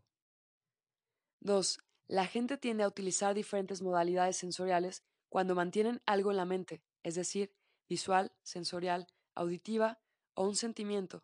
Tu madre podría ser por tanto su aspecto, su sentimiento, su sonido, etc., o Henry Ford podía ser calibrado como padre, como empresario, por su impacto en los Estados Unidos, por su antisemitismo, etc. 3. La precisión se incrementa con el nivel de conciencia. Los 400 y por encima son los más precisos. Puedes especificar el contexto y adherirte a una modalidad predominante. El mismo equipo utilizando la misma técnica obtendrá resultados que son internamente consistentes. La experiencia se desarrolla con la práctica, hay algunas personas, sin embargo, que son incapaces de una actitud científica imparcial y son incapaces de ser objetivos, y para quienes, por tanto, el método de prueba no será exacto. La dedicación y la intención hacia la verdad han de tener prioridad sobre las opiniones personales y el tratar de demostrarlas entonces como correctas. Nota. Mientras que se descubrió que la técnica no funcionaba en las personas que calibraban por debajo del nivel 200, Solo bastante recientemente se descubrió además que la técnica no funciona si las personas que realizan la prueba son ateas. Eso puede ser simplemente la consecuencia del hecho de que el ateísmo calibra por debajo del nivel de 200 y que la negación de la verdad o la divinidad, omnisciencia, kármicamente descalifica al negador al igual que el odio niega al amor. Sobre el autor, autobiografía y notas autobiográficas. El Dr. Hawkins es un maestro espiritual conocido internacionalmente, autor y conferencista de los temas de los estados espirituales avanzados, la investigación de la conciencia y la realización de la presencia de Dios como ser. Sus trabajos publicados, así como conferencias grabadas, han sido ampliamente reconocidos como los únicos en los que un estado muy avanzado de la conciencia espiritual se produjo en una persona con una formación científica y experiencia clínica, y que más tarde fue capaz de verbalizar y explicar el inusual fenómeno de una manera que es clara y comprensible. La transición del normal estado de ego de la mente a su eliminación por la presencia se describe en la trilogía de Poder contra Fuerza, 1995, que recibió elogios incluso de la Madre Teresa, El Ojo del Yo, 2001, y Yo, Realidad y Subjetividad, 2003, que han sido traducidos a los idiomas más importantes del mundo, La Verdad contra la Falsedad, Cómo saber la diferencia, 2005, Trascendiendo los niveles de conciencia, 2006, Descubrir la presencia de Dios, la devoción a la no dualidad, 2007. Y realidad, espiritualidad y hombre moderno, 2008. Continúan la exploración de las expresiones y limitaciones inherentes del ego y cómo trascenderlas. La trilogía fue precedida por una investigación sobre la naturaleza de la conciencia que se publicó como la tesis doctoral, Análisis cualitativo y cuantitativo y calibración de los niveles de la conciencia humana, 1995 que correlaciona los aparentemente dispares dominios de la ciencia y la espiritualidad. Eso se logró por el gran descubrimiento de una técnica que, por primera vez en la historia humana, ha demostrado ser un medio para discernir la verdad de la falsedad. La importancia del trabajo inicial fue reconocida por una opinión muy favorable y su amplia revisión en el boletín Brain, Mind y en presentaciones posteriores, tales como la Conferencia Internacional sobre Ciencia y Conciencia. Muchas de las presentaciones se entregaron a una variedad de organizaciones, conferencias espirituales, grupos religiosos, monjas y monjes, tanto a nivel nacional como de países extranjeros, entre ellos el Foro de Oxford en Inglaterra. En el lejano oriente, el Dr. Hawkins es un reconocido maestro del camino de la iluminación. Tai Ryong Kak Dosa. En respuesta a su observación de que mucha de la verdad espiritual se ha entendido mal a lo largo de los años, debido a la falta de explicación, el Dr. Hawkins ha presentado seminarios mensuales que proporcionaron explicaciones detalladas que son demasiado largas para describir en forma de libro. Están disponibles las grabaciones a este fin con preguntas y respuestas, lo que permitirá una mayor clarificación. El diseño general de este trabajo de toda una vida es recontextualizar la experiencia humana en términos de evolución de la conciencia y la integración de una comprensión tanto de la mente como del espíritu, como expresión de la divinidad innata, que es el sustrato y la fuente continua de vida y existencia. Esta dedicación es significada mediante la afirmación Gloria in excelsis Deo, con la que sus obras publicadas comienzan y terminan. Resumen biográfico. El Dr. Hawkins practica la psiquiatría desde 1952 y es miembro vitalicio de la American Psychiatric Association y otras muchas organizaciones profesionales, entre sus apariciones televisivas en los Estados Unidos destacan los programas The McNeil, Leisure News Hour, The Barbara Walters Show, The Today Show, documentales de ciencia y otros muchos. También fue entrevistado por Oprah Winfrey. El Dr. Hawkins es autor de numerosas publicaciones, libros, videos y series de conferencias sobre temas científicos y espirituales. Con el premio Nobel Linus Pauling, escribió un libro que constituyó un hito, Orthomolecular Psychiatry, algunos años, fue asesor de la diócesis episcopaliana y católica de diversas órdenes monásticas y de otras organizaciones religiosas. El Dr. Hawkins ha ofrecido multitud de conferencias apariciones en Forum de Oxford y la Abadía de Westminster, y las universidades de Argentina, Notre Dame, Michigan, Fordham y Harvard. Pronunció la conferencia anual Landsberg en la Escuela Médica de la Universidad de California en San Francisco También es asesor de gobiernos extranjeros sobre diplomacia internacional y ha jugado un papel fundamental en la resolución de antiguos conflictos que constituyan importantes amenazas para la paz mundial. En reconocimiento a su contribución a la humanidad, el Dr. Hawkins fue nombrado caballero de la Orden Soberana de los Hospitalarios de San Juan de Jerusalén, que fue fundada en el año 1077. Nota autobiográfica. Si bien las verdades expuestas en este libro estaban científicamente fundamentadas y objetivamente organizadas, al igual que todas las verdades con anterioridad a todo ello, se experimentaron personalmente, toda una vida de intensos estados de conciencia que comenzaron a edad temprana, inspiró y dio dirección al proceso de realización subjetiva que, finalmente, tomó la forma de este libro. A los tres años de edad, tuvo lugar una repentina conciencia plena de la existencia, una comprensión no verbal, pero completa del significado del yo soy, seguido inmediatamente por la temible toma de conciencia de que el yo podría no haber venido a la existencia. Eso fue un despertar instantáneo, desde el olvido hasta una conciencia consciente, y en ese momento nació el yo personal, entrando la dualidad es y no es, en mi conciencia subjetiva. A lo largo de toda la infancia y primera adolescencia, la paradoja de la existencia y la pregunta de la realidad del yo no dejaron de ser una preocupación. El yo personal se deslizaba a veces en un yo impersonal más grande y el miedo inicial a la no existencia, el miedo fundamental a la nada, volvía a aparecer.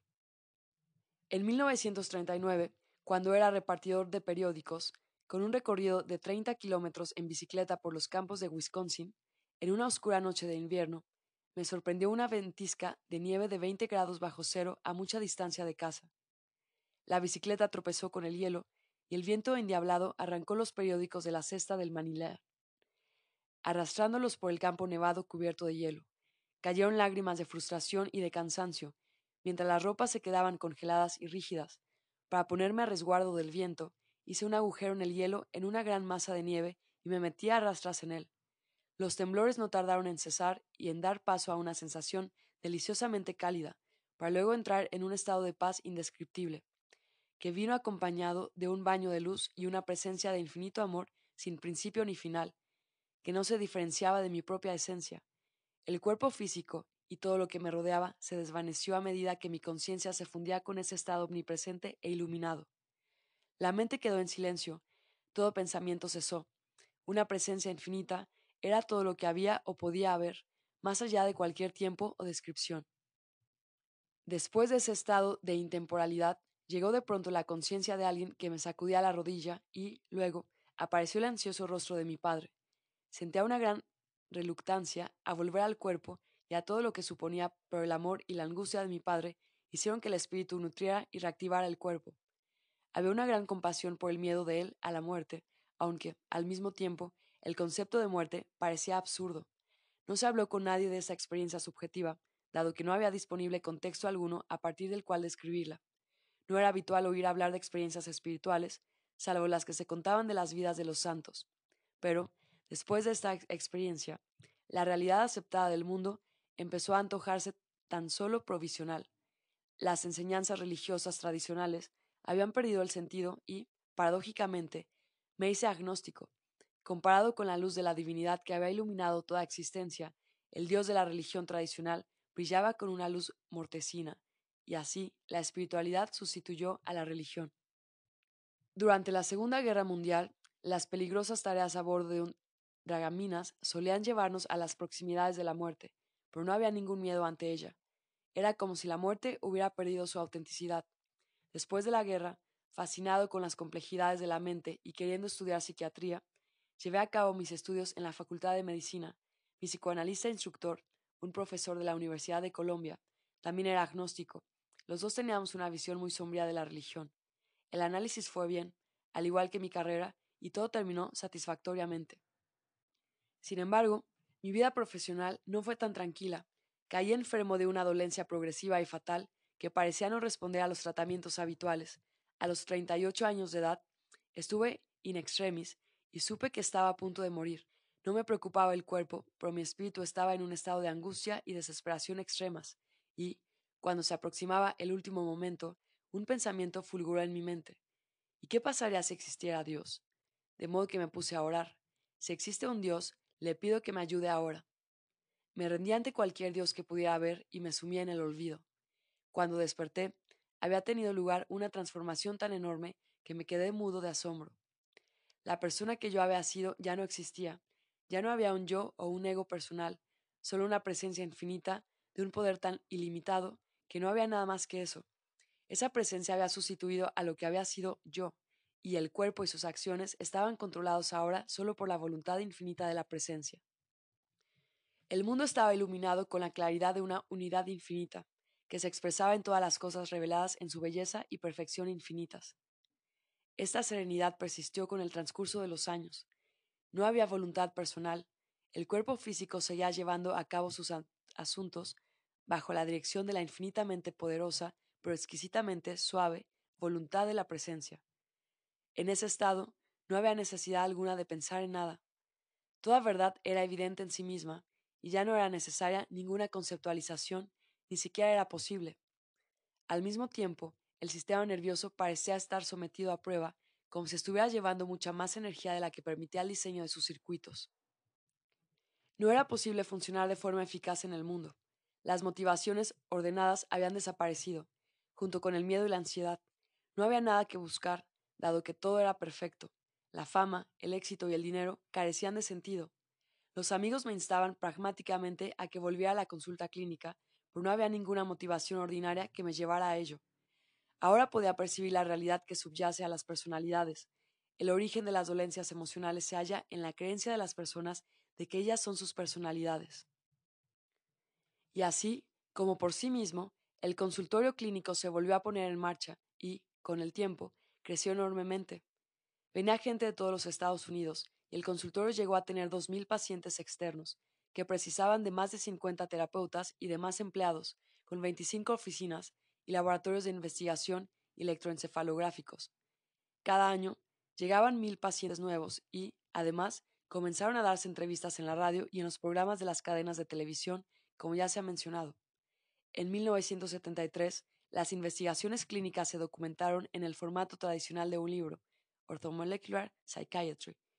Esta obra iba diez años por delante de su tiempo y generó cierto revuelo.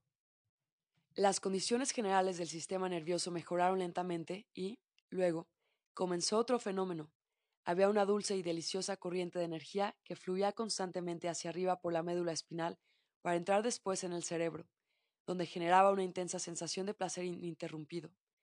Todo en la vida sucedía por la sincronicidad y se desarrollaba en perfecta armonía. Lo milagroso era habitual. La presencia, y no el yo personal, era el origen de lo que el mundo llamaría milagros. Lo que quedaba del yo personal era solo un testigo de estos fenómenos, el yo mayor, más profundo que mi anterior yo o mis anteriores pensamientos, determinaba todo cuando sucedía, todo cuanto sucedía. De los estados que se presentaban habían dado cuenta otros a lo largo de la historia, y eso llevó a la investigación de las enseñanzas espirituales, entre ellas las de Buda, las de sabios iluminados, las de Juan Po y las de maestros más recientes como Ramana Maharshi y Nisargadatta Maharaj. Así quedó confirmado que estas experiencias no eran únicas. El Bhagavad Gita tenía ahora pleno sentido, y a veces nos encontrábamos con que Sri Rama Krishna y los santos cristianos daban cuenta de los mismos éxtasis espirituales. Todos los objetos, todas las personas en el mundo eran luminosos y exquisitamente hermosos. Todos los seres vivos se hicieron radiantes y expresaban esa radiación en serenidad y esplendor. Era evidente que toda la humanidad estaba en realidad motivada por el amor interior, porque simplemente ya no era consciente de ello. Todos los objetos, todas las personas en el mundo eran luminosos y exquisitamente hermosos. Todos los seres vivos se hicieron radiantes y expresaban esta radiación en serenidad y esplendor. Era evidente que toda la humanidad estaba en realidad motivada por el amor interior, pero que simplemente ya no era consciente de ello. La mayoría de las personas viven como en un sueño y no despiertan a la conciencia de lo que realmente son. La gente a mi alrededor parecía estar dormida, y era increíblemente hermosa. Era como si estuviera enamorado de todo el mundo. Tuve que dejar la práctica habitual de meditar durante una hora por la mañana y otra hora después de cenar, porque intensificaba el arrobamiento hasta tal punto que no era posible funcionar en el mundo. De nuevo, hubo una experiencia similar a la que había tenido lugar bajo aquella masa de nieve cuando era un chico, y cada vez resultaba más difícil dejar aquel estado para volver al mundo. La belleza increíble de todas las cosas brillaba en toda su perfección, y donde el mundo veía fealdad, solo había belleza intemporal. Este amor espiritual impregnaba toda percepción y desaparecieron todos los límites entre el aquí y el allí, el después y el ahora, o la separación. Durante los años pasados en el silencio interior, creció la fuerza de la presencia. La vida ya no era personal, ya no existía la voluntad personal. El yo, personal, se había convertido en un instrumento de la presencia infinita e iba de aquí para allí y hacía las cosas como si tuviera voluntad. La gente sentía una extraordinaria paz dentro del aura de esa presencia. Los buscadores buscaban respuestas, pero ya no había nada individual que respondiera al nombre de David. Ciertamente, se daban respuestas muy delicadas desde el propio yo de ellos, que no era diferente del mío. En cada persona, el mismo yo brillaba en sus ojos. Lo milagroso acaeció más allá de la comprensión ordinaria. Desaparecieron muchas dolencias crónicas que el cuerpo había estado sufriendo durante años. La visión ocular se normalizó espontáneamente y ya no hubo más necesidad de llevar unas lentes bifocales que, en teoría, debían haber sido para toda la vida. De vez en cuando, una energía exquisita de arrobo, un amor infinito, comenzaba a irradiar de pronto desde el corazón hacia el escenario de alguna calamidad. Una vez, mientras conducía por la autopista, esta energía exquisita comenzó a brillar en el pecho. Al tomar una curva, apareció un automóvil accidentado. El vehículo estaba volcado, las ruedas aún estaban girando. La energía pasó con gran intensidad desde el pecho hasta los ocupantes del automóvil, y luego se detuvo por sí sola. En otra ocasión, mientras iba caminando por una calle de una ciudad que no conocía, la energía comenzó a fluir en dirección a la manzana siguiente, hasta llegar a la escena de una incipiente pelea de pandillas.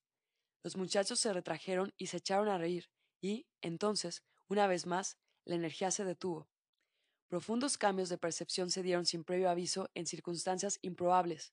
Mientras cenaba solo en Rodmans, en Long Island, la presencia se intensificó de pronto hasta que cada objeto y cada persona, que parecían estar separados bajo la percepción ordinaria, se desvanecieron en una universalidad y unidad intemporal. En aquel silencio inmóvil se hizo obvio que no había acontecimientos ni cosas y que en realidad nada ocurre, porque pasado, presente y futuro no son más que artefactos de la percepción, al igual que la ilusión de un yo separado, sujeto al nacimiento y la muerte. A medida que el yo limitado y falso se disolvía en el yo universal de su verdadero origen, surgía la sensación inefable de haber vuelto a casa, a un estado de absoluta paz y de alivio de todo sufrimiento. Es únicamente la ilusión de la individualidad la que da origen a todo sufrimiento, en cuanto uno se da cuenta de que en realidad es el universo completo y uno con todo lo que es, para siempre sin fin, ya no es posible ningún sufrimiento. Venían pacientes de todos los países del mundo. Algunos de ellos eran los más desesperados de los desesperados. Llegaban con aspectos grotescos, retorcidos, envueltos en sábanas húmedas, con las que los transportaban desde lejanos hospitales, esperando un tratamiento para una psicosis avanzada y para trastornos mentales graves e incurables. Había algunos catatónicos, muchos habían estado mudos durante años, pero en cada paciente, por debajo de su apariencia lisiada, estaba la brillante esencia del amor y la belleza. Quizá tan oscurecida para la visión ordinaria que la persona había llegado a no sentirse amada por nadie en el mundo. Un día trajeron a una catatónica muda al hospital con una camisa de fuerza. Tenía un grave trastorno neurológico y era incapaz de mantenerse en pie. Se retorcía en el suelo, con espasmos y con los ojos en blanco. Tenía el cabello enmarañado, había desgarrado toda su ropa y emitía sonidos guturales. Su familia era bastante rica y, debido a ello, la habían estado viendo durante años un sinfín de médicos y de especialistas de todo el mundo bastante famosos. Se había intentado todo con ella, y la profesión médica se había dado por vencida con su desesperanzador caso. Surgió una escueta pregunta sin verbalizar. ¿Qué quieres hacer con ella, Dios? Y entonces se hizo claro que lo único que aquella mujer necesitaba era que la amaran. Eso era todo. Su yo interior brillaba a través de los ojos, y el yo conectó con aquella esencia amorosa, y en aquel mismo momento se curó. Al darse cuenta de quién era realmente, lo que pudiera ocurrirle a su mente o a su cuerpo ya no le importaba. Esto, en esencia, ocurrió con innumerables pacientes. Algunos se recuperaban a los ojos del mundo y otros no, pero a los pacientes ya no les importaba que se diera o no una recuperación clínica. Su agonía interna había terminado. En el momento se sentían amados y en paz. El dolor cesaba. Ese fenómeno solo se puede explicar diciendo que la compasión de la presencia recontextualizaba la realidad de cada uno de los pacientes de tal modo que experimentaban la curación en un nivel que trascendía el mundo y sus apariencias. La paz interior del yo nos envolvía a todos más allá del tiempo y de la identidad. Era evidente que todo dolor y todo sufrimiento surgen únicamente del ego y no de Dios, y esta verdad se le comunicaba silenciosamente a la mente del paciente.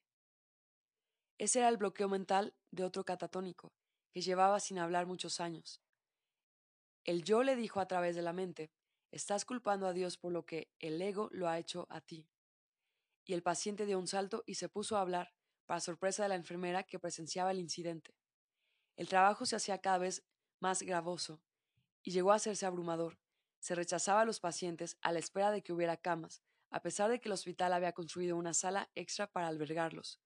Era enormemente frustrante no poder contrarrestar el sufrimiento humano más que de uno en uno. Era como achicar agua de mar. Debía de haber algún otro método de abordar las causas del malestar general, de aquel intermedio de angustia espiritual y de sufrimiento humano. Todo esto llevó al estudio de la kinesiología, que resultó ser un descubrimiento sorprendente. Era un agujero de gusano entre dos universos, el mundo físico y el mundo de la mente y del espíritu. Era una interfaz entre dos dimensiones. En un mundo lleno de gente dormida que había perdido la conexión con su origen, nos encontrábamos con una herramienta que permitía recuperar y demostrar ante todos la conexión perdida con la realidad superior. Esto llevó a poner a prueba cada sustancia, pensamiento y concepto que pudiera ser traído a la mente. En aquel esfuerzo, recibí la ayuda de mis alumnos y de mis ayudantes de investigación, y entonces se hizo un importante descubrimiento. Mientras que todos los individuos daban una respuesta débil ante estímulos negativos, como las luces fluorescentes, los pesticidas y los edulcorantes artificiales, los estudiantes de disciplinas espirituales que habían desarrollado sus niveles de conciencia no daban respuestas débiles como las que daban las personas normales. En su conciencia había cambiado algo importante y decisivo. Al parecer, ocurría cuando se daban cuenta de que no estaban a merced del mundo y que solo se veían afectados por aquellas cosas en las que quería su mente. Quizá el proceso de desarrollo hacia la iluminación pudiera enseñarse para incrementar la capacidad de resistencia del hombre ante las vicisitudes de la existencia, incluidas las enfermedades. El ser tenía la capacidad de cambiar las cosas del mundo, simplemente previéndolas. El amor cambiaba el mundo cada vez que se sustituía al no amor. La disposición general de la civilización se podía alterar profundamente concentrando este poder del amor en un punto muy concreto. Cada vez que esto sucedía, la historia se bifurcaba en nuevos caminos.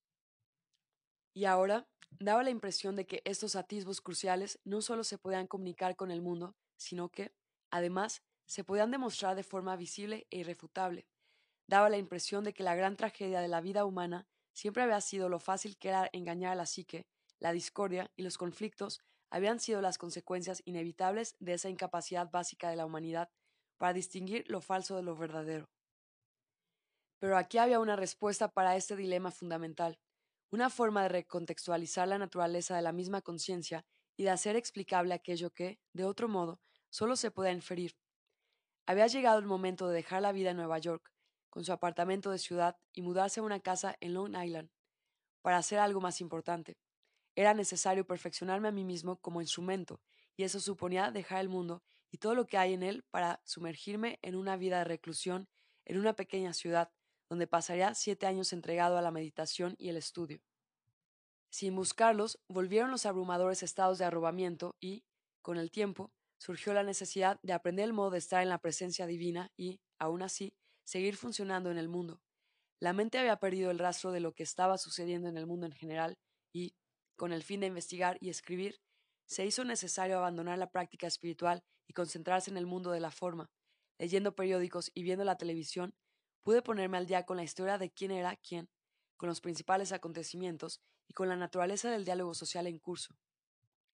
Las excepcionales experiencias subjetivas de la verdad competencia de los místicos que influyen en toda la humanidad, enviando energía espiritual a la conciencia colectiva, son algo comprensible para la mayoría de las personas, y tienen por tanto un sentido limitado, salvo para otros buscadores espirituales. Esto llevó a un gran esfuerzo por ser ordinario, porque el mero hecho de ser ordinario es una expresión de la divinidad. La verdad del yo verdadero de uno se puede describir en el sendero de la vida cotidiana. Lo único que hace falta es vivir con cariño y con bondad. El resto se revela por sí mismo a su debido tiempo. Lo corriente y Dios no son cosas diferentes. Y así, tras un largo viaje circular del espíritu, se regresó al trabajo más importante, que consistía en intentar traer la presencia al menos un poco más cerca de tantas personas como fuera posible. La presencia es silenciosa y transmite un estado de paz, que es el espacio en el cual y por el cual todo es y tiene su existencia y experiencia. Es infinitamente suave y, no obstante, es como una nota. Con ella desaparece todo temor, y debido a que el tiempo se detiene, no hay aprensión ni pesar algunos, no hay dolor, no hay anticipación. La fuente de la alegría es interminable y siempre está presente, sin principio ni final. No hay pérdida, ni pesar, ni deseo. No hace falta hacer nada. Todo es ya perfecto y completo. Cuando el tiempo se detiene, todos los problemas desaparecen, son meramente artefactos de un punto de percepción. Cuando se impone la presencia, ya no hay más identificación con el cuerpo o con la mente, y cuando la mente guarda silencio, el pensamiento yo soy desaparece también, y la conciencia pura brilla para iluminar lo que uno es, fue y siempre será, más allá de todos los mundos y todos los universos, más allá del tiempo y por tanto sin principio ni fin. La gente se pregunta, ¿cómo se alcanza este estado de conciencia?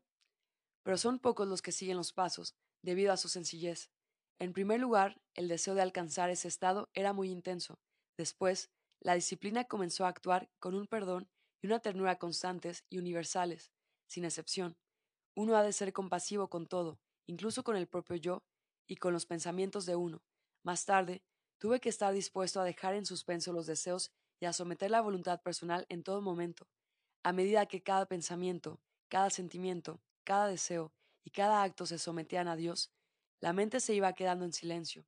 Al principio, se desembarazó de historias y de párrafos enteros, después de ideas y conceptos, y, cuando uno deja de querer poseer estos pensamientos, esos ya no alcanzan tanta elaboración, y comienzan a fragmentarse cuando están a mitad de formarse. Finalmente, fue posible invertir la energía que hay tras el pensamiento antes siquiera de que se convirtiera en pensamiento. El trabajo para fijar el enfoque fue constante e implacable, sin siquiera permitirse un instante de distracción en la meditación, y prosiguió mientras me dedicaba a las actividades habituales. Al principio, parecía muy difícil, pero, con el paso de los días, se convirtió en algo habitual y automático, precisando cada vez de menos esfuerzo para, finalmente, suceder sin esfuerzo alguno. El proceso se parece al de un cohete que abandonara la Tierra. Al principio hace falta un enorme poder, pero, Después, hace falta cada vez menos a medida que la nave abandona el campo gravitatorio terrestre, hasta que finalmente se mueve por el espacio mediante su propio impulso. De repente, y sin previo aviso, tuvo lugar un cambio de conciencia y la presencia ya estaba ahí, inequívoca y omniabarcante. Hubo unos instantes de aprensión cuando el yo moría y, luego, el absoluto de la presencia inspiró un relámpago sobrecogedor. El avance fue espectacular más intenso que ningún otro con anterioridad. No había nada con qué compararlo en la experiencia normal. Tan profundo impacto quedó amortiguado por el amor que conlleva la presencia. Sin el apoyo y la protección de ese amor, uno habría quedado aniquilado. Después vino un momento de terror, cuando el ego se aferró a la existencia, temiendo convertirse en nada, pero, en vez de eso, cuando murió, se vio sustituido por el yo como totalidad. En todo en el cual todo se conoce, y es obvio en la perfecta expresión de su propia esencia. Con la no localidad, llegó la conciencia de que uno es todo lo que haya existido o pueda existir. Uno es total y completo, más allá de toda identidad, más allá de todo género, más allá siquiera de su misma humanidad. Ya nunca más habría que temer el sufrimiento ni la muerte. Lo que sucedió con el cuerpo después de este punto es irrelevante. En determinados niveles de conciencia espiritual, los achaques del cuerpo se curan o desaparecen espontáneamente, pero en el estado absoluto, tales consideraciones son irrelevantes. El cuerpo seguirá el curso previsto y, luego, volverá al lugar de donde vino. En una cuestión es una cuestión sin importancia, y uno no se siente afectado por ello. el cuerpo se convierte en un eso, más que en un yo, como cualquier otro objeto, como un mueble de una habitación. Se le antoja a uno cómico que la gente siga dirigiéndose al cuerpo como si fuera el tú individual, pero no hay forma de explicar este estado de conciencia a quien no lo haya vivido. Lo mejor es seguir adelante con los propios asuntos y dejar que la providencia se ocupe del ajuste social. Sin embargo, cuando uno se sumerge en el arrobamiento, es muy difícil ocultar un estado de semejante éxtasis. El mundo puede quedarse deslumbrado, la gente puede venir desde muy lejos para conectar con el aura que lo acompaña. Los buscadores espirituales y los curiosos de lo espiritual pueden sentirse atraídos, al igual que los enfermos que están buscando un milagro. Uno se puede convertir en un imán y en una fuente de alegría para ellos. Normalmente, en este punto existe el deseo de compartir este estado con los demás y de utilizarlo en beneficio de todos. El éxtasis que acompaña a este estado no es absolutamente estable. También hay momentos de gran angustia. Los más intensos se dan cuando el estado fluctúa y, de repente, cesa sin razón aparente. En estos casos, se dan periodos de intensa desesperación, así como el temor de que la presencia le haya olvidado a uno. Estas caídas hacen arduo el sendero y, para superarlas, hace falta una gran dosis de voluntad. Al final, se hace obvio que uno debe trascender este nivel o sufrir permanentemente estos insoportables descensos desde la gracia. Así pues, hay que renunciar a la gloria del éxtasis cuando uno se sumerge en la ardua tarea de trascender la dualidad, hasta que uno está más allá de todos los opuestos y sus conflictos dones, conflictivos dones. Una cosa es renunciar alegremente a las cadenas de hierro del ego, y otra muy distinta es abandonar las cadenas de oro de la dicha del éxtasis. Es como si uno renunciara a Dios, al tiempo que aparece un nuevo nivel de temor, un temor nunca antes anticipado. Es el terror final de la soledad más absoluta. Para el ego, el miedo a la no existencia era formidable y le hizo retraerse de él una y otra vez cuando parezca aproximarse. Luego, se hizo evidente el propósito de las agonías y de las noches oscuras del alma. Son tan intolerables que su exquisito dolor le espolea a uno hasta el esfuerzo extremo que hace falta para superarlas. Cuando la vacilación entre el cielo y el infierno se hace intolerable, hay que someter incluso el deseo por la existencia. Solo entonces se puede ir por fin más allá de la dualidad de la totalidad frente a la nada, más allá de la existencia o la no existencia. Esta fase de culminación de trabajo interior es la más difícil, el instante decisivo final, donde uno se hace plenamente consciente de que la ilusión de la existencia que uno trasciende aquí es irrevocable. No hay marcha atrás desde este punto, y el espectro de su irreversibilidad hace que esta última barrera parezca la decisión más formidable jamás tomada. Pero, de hecho, en este apocalipsis final del yo, la disolución de la única dualidad que queda, la de la existencia y la no existencia, la de la identidad misma, se disuelve en la divinidad universal y no queda conciencia individual que pueda tomar la decisión. El último paso, por tanto, lo da Dios. David R. Hawkins